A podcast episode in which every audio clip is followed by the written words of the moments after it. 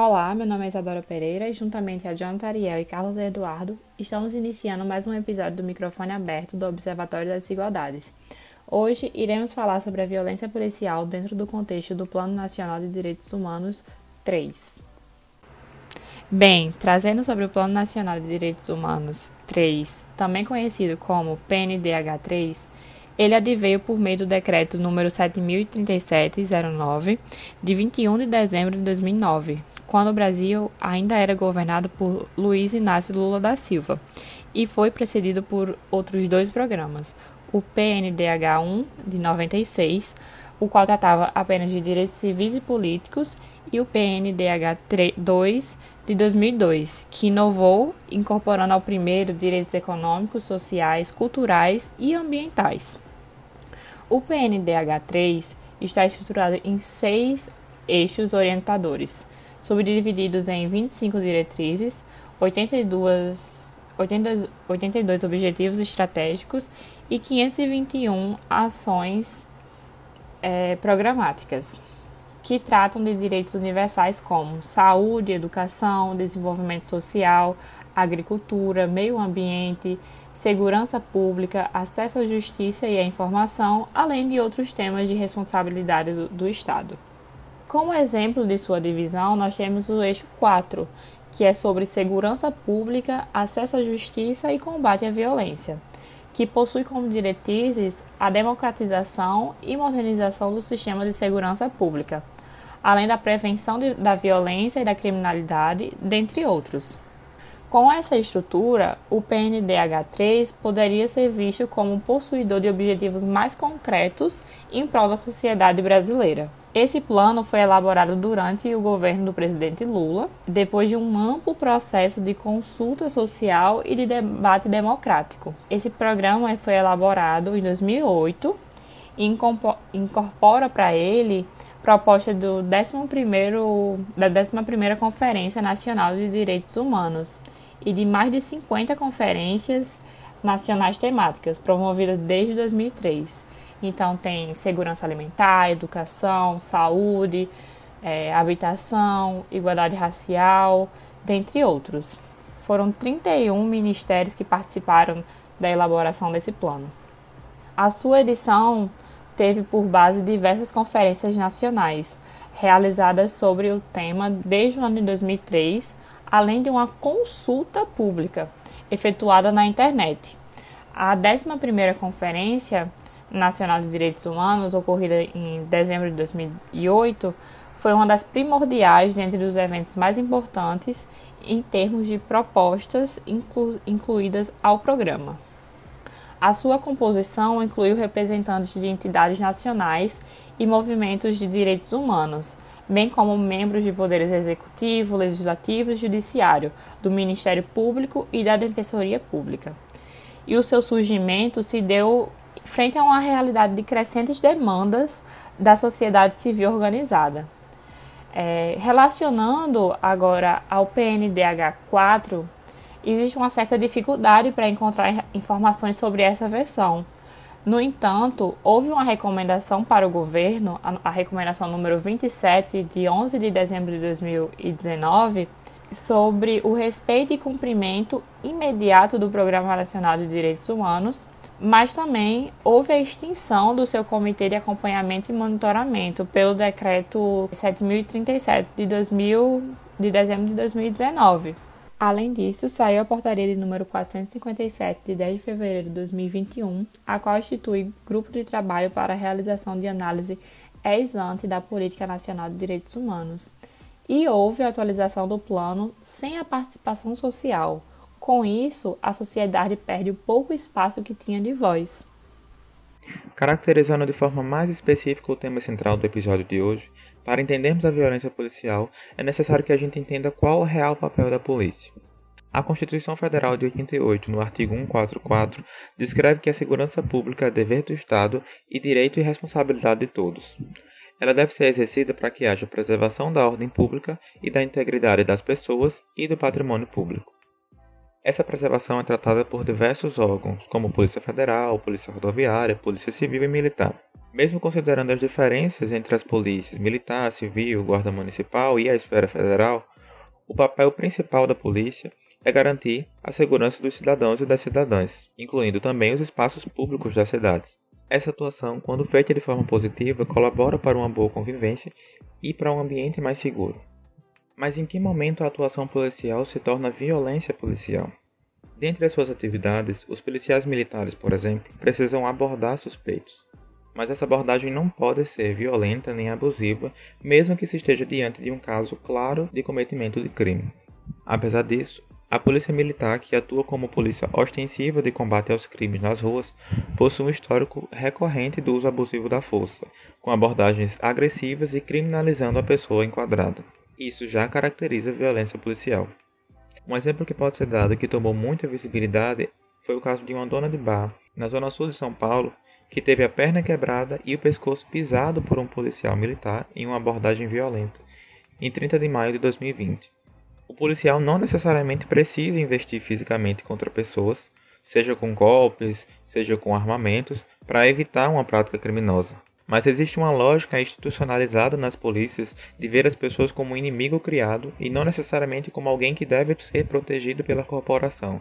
A pesquisadora Samira Bueno, que é doutora em administração pública e diretora executiva do Fórum Brasileiro de Segurança Pública, considera que a falta de punição interna das polícias é um fator incentivador para as práticas abusivas pelos agentes públicos.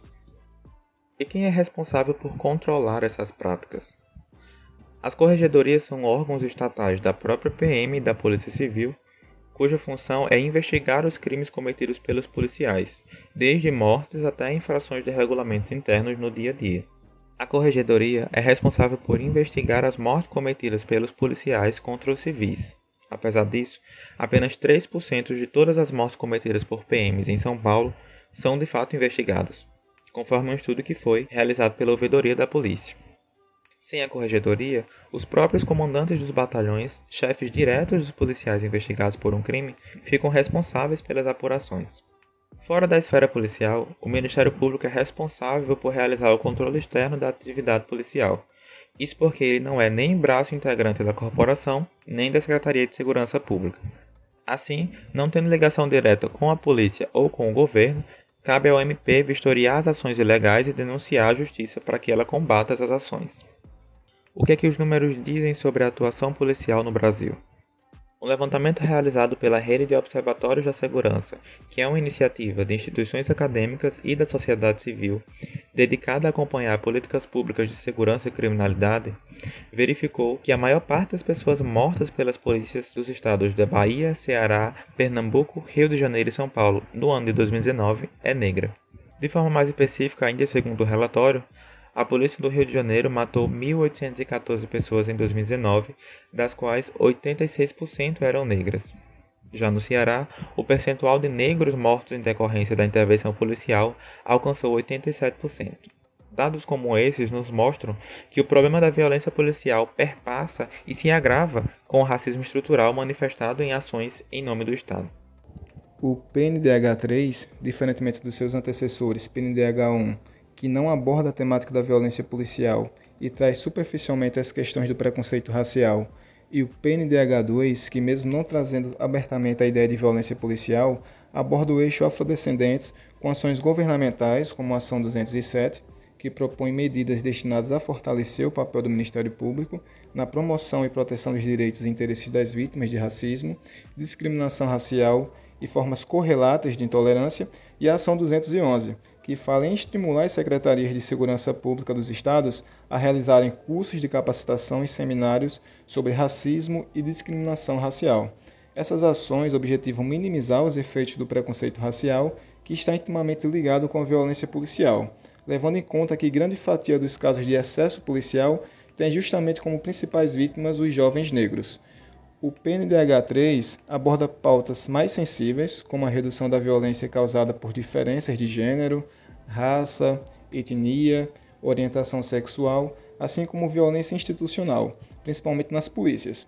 Essas pautas são expostas no eixo orientador 4, nas diretrizes 13 e 14.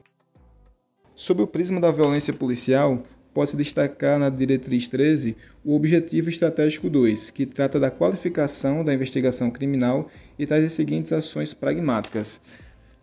É, propor objeto de lei para alterar o procedimento do inquérito policial, de modo a admitir procedimentos orais gravados, transformando-o em peça ágil e eficiente na investigação criminal voltada à coleta de evidências, é, tendo como responsável o Ministério da Justiça.